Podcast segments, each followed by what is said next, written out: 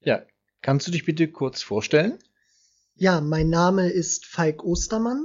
Ich bin 24 Jahre alt und ich bin jetzt das erste Mal als Assistent in Suresnes bei Paris tätig. Mhm.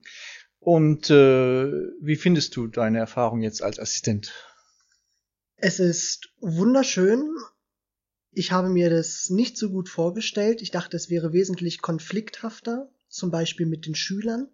Es läuft eigentlich mit Ausnahme einer Troisième, die ein bisschen schwierig ist, alles sehr gut. Ich bin an einer sehr schönen Schule mit drei sehr motivierten Kollegen kann ich dort zusammenarbeiten und mit einer weiteren Kollegin am Collège. Mhm. Es ist also einfach sehr schön und gleich in der Nähe von Paris. Es ist sehr toll. Ich wohne in Paris.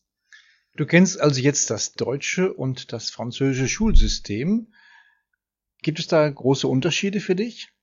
Also es sind eine Menge.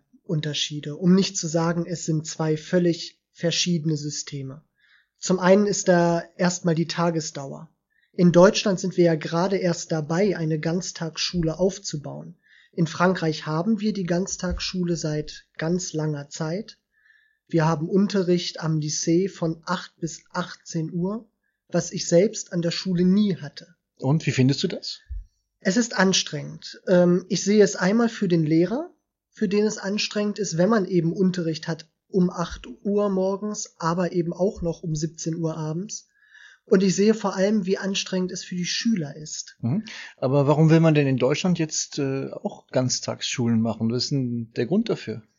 Es gibt viele verschiedene Probleme. Zum einen ist es die Arbeitswelt, dass viele Eltern beide berufstätig sind und deswegen ein Bedarf besteht, dass die Kinder länger in der Schule sind.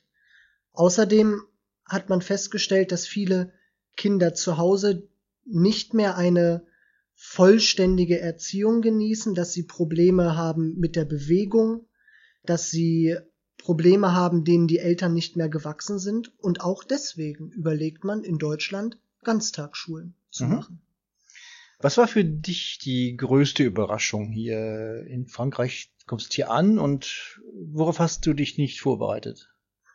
Also Frankreich selbst war für mich nicht so eine Überraschung, weil ich seit 1993 jedes Jahr nach Frankreich fahre. Das heißt, für mich waren die Überraschungen eigentlich mehr im täglichen Leben, in der Schule vor allem. Zum Beispiel? Der Unterschied zwischen Europaklassen und Nicht-Europaklassen, der ist gewaltig. Ich habe eine Terminal Euro, äh, erste Fremdsprache, mit der ich sprechen kann, als wenn ich mit einem Deutschen spreche. Ich habe auf der anderen Seite eine Premiere, auch erste Fremdsprache gehabt, die wesentlich weniger offen waren, die nicht dasselbe Interesse gezeigt haben wie eine Terminal Euro. Das ist eine völlig andere Arbeit, das ist ein Riesenunterschied. Und diese Terminal Euro oder generell die Europaklassen, das ist für mich eigentlich gelebtes Europa.